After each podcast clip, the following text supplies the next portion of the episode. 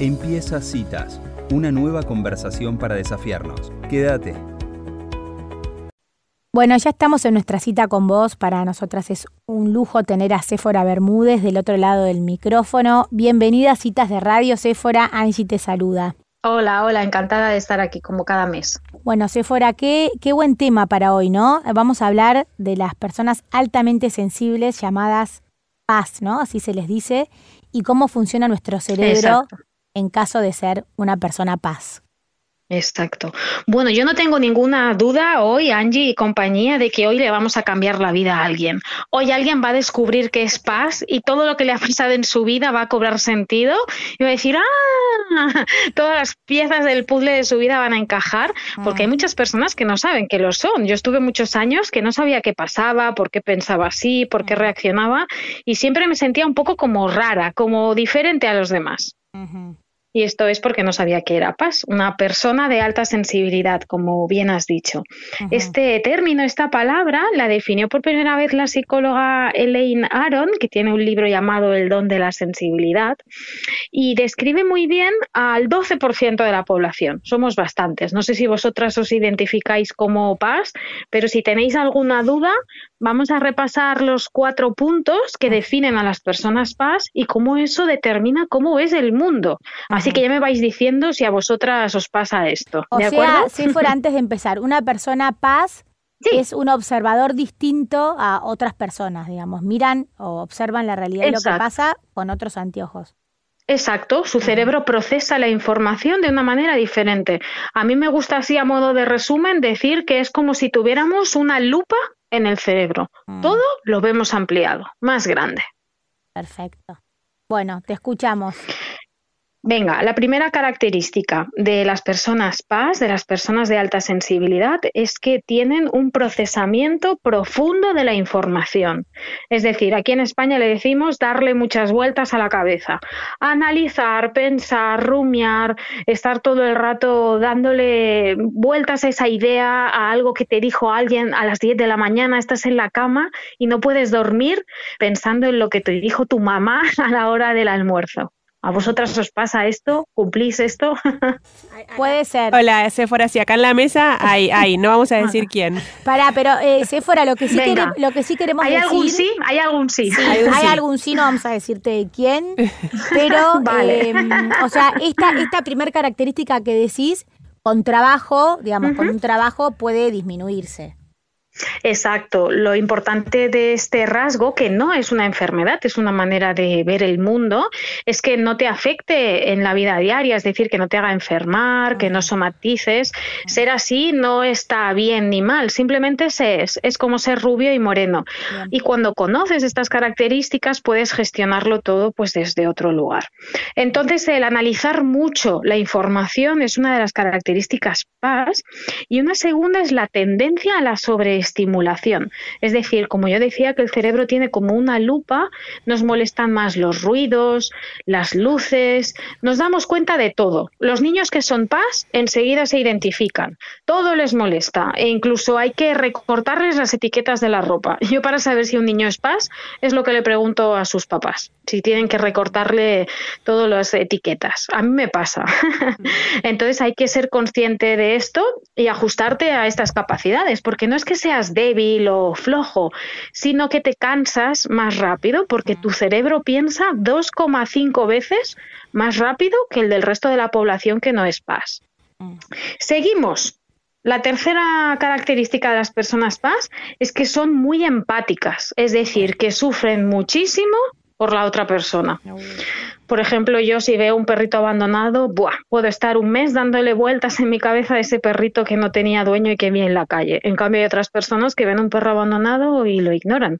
Como digo, no es algo bueno o malo, son diferentes maneras de ver el mundo y la nuestra es como más intensa, tiene, tiene una función. Y la última es la elevada em, sensibilidad a las sutilezas, es decir, que te das cuenta de todo. Es esa amiga que todos tenemos que te dice, esos dos se han divorciado.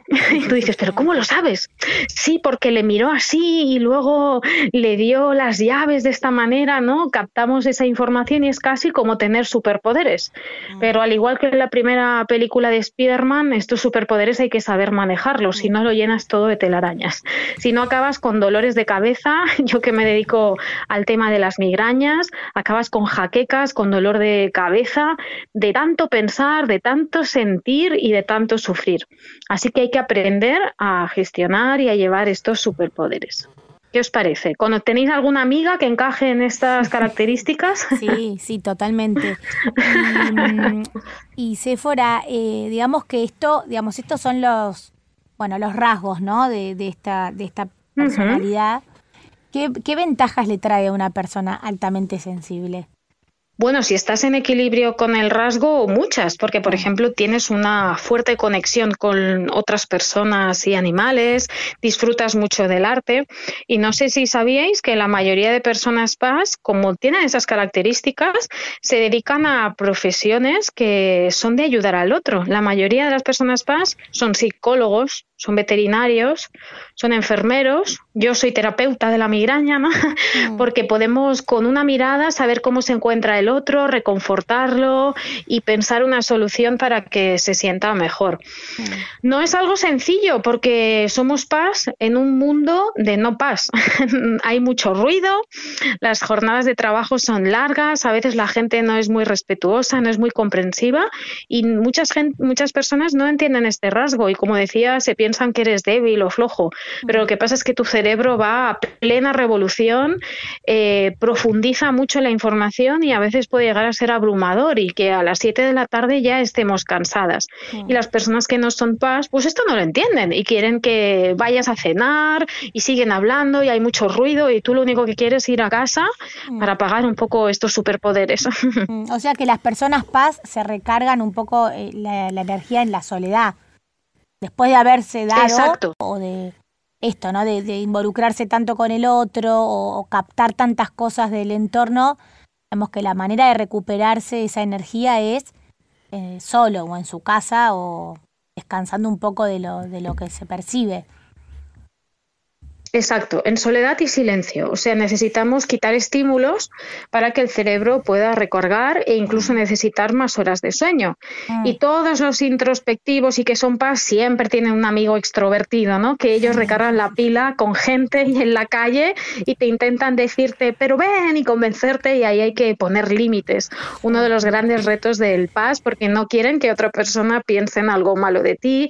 Solemos ser bastante eh, el peor juez, el peor juez de uno mismo, ¿no? Porque siempre estamos pensando en las relaciones, en lo que piensa el otro, ah. en los gestos y, podemos a veces, pues eso, meternos en complicaciones básicamente por crear películas mentales, ¿no? Por esta intensa actividad mental. Sephora, Sofía te saluda, ¿cómo estás? Em, Hola, Sofía.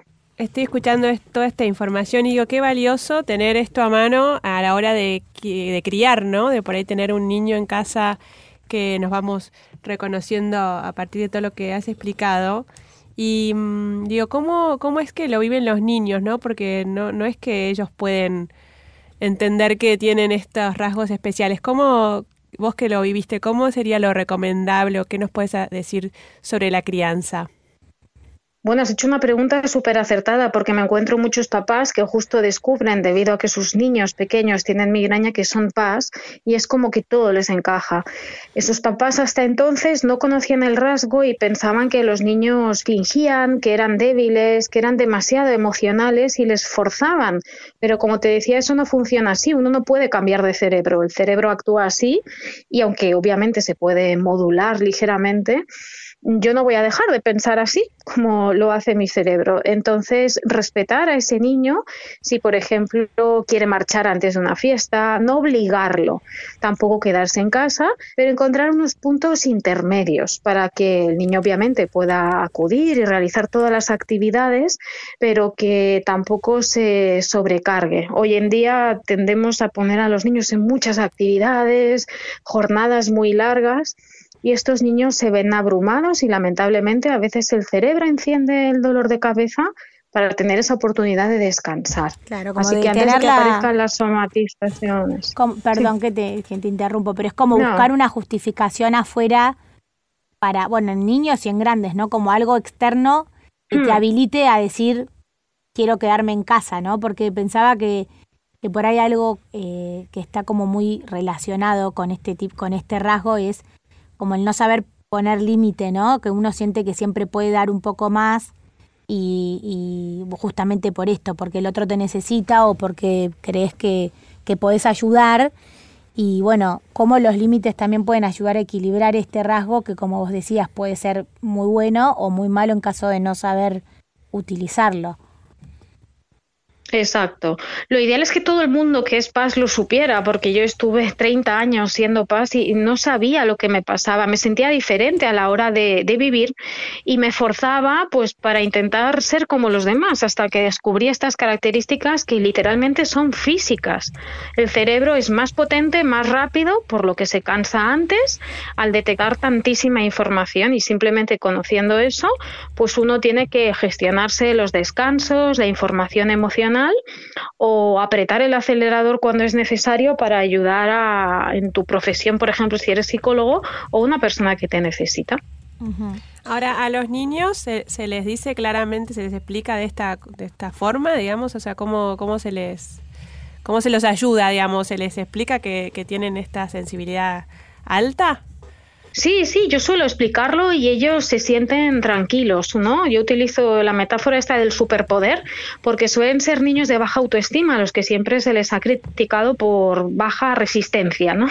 Y yo les explico que es todo lo contrario, que ellos pueden hacer sprints, pueden correr muy rápido y por eso se cansan antes.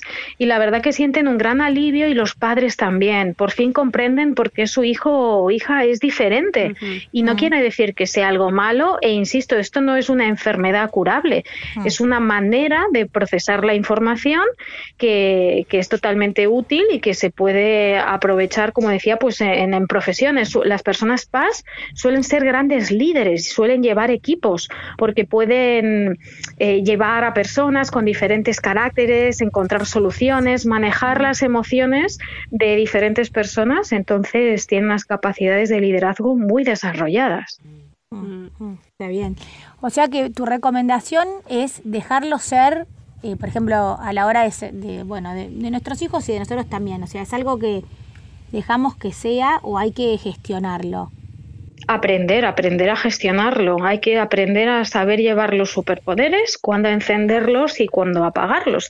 Yo si estoy en una cena con 20 personas, si estoy en una cena con 20 personas, intento no estar analizando las caras de todos, porque si no sé que voy a acabar agotada. Entonces Mm. puedo apagar a voluntad de ese superpoder para no desgastarme tanto, por ejemplo. Entonces es cuestión de ir manejando. Y también, ese fuera la última, porque estamos en hora, em, como que por ahí esto también, eh, eh, digamos, es como un, como un pasadizo fácil para ocuparte de la vida de los demás y por ahí no hacerte cargo de, lo de uno, ¿no? Claro, sí, sí, uno siempre tiende a culpar a los demás, ¿no? Y es importante decir, bueno, a ver, yo cómo estoy viendo mi entorno, ¿no? Y, y conocer cómo eres. En Internet, si alguien tiene duda, hay muchísimos test para saber si tú eres PAS. Por ejemplo, tú escribes en Internet, test Asociación Española de Personas PAS, y hay, no sé si 20 preguntas, tú vas respondiendo y al final te dice si eres PAS o no.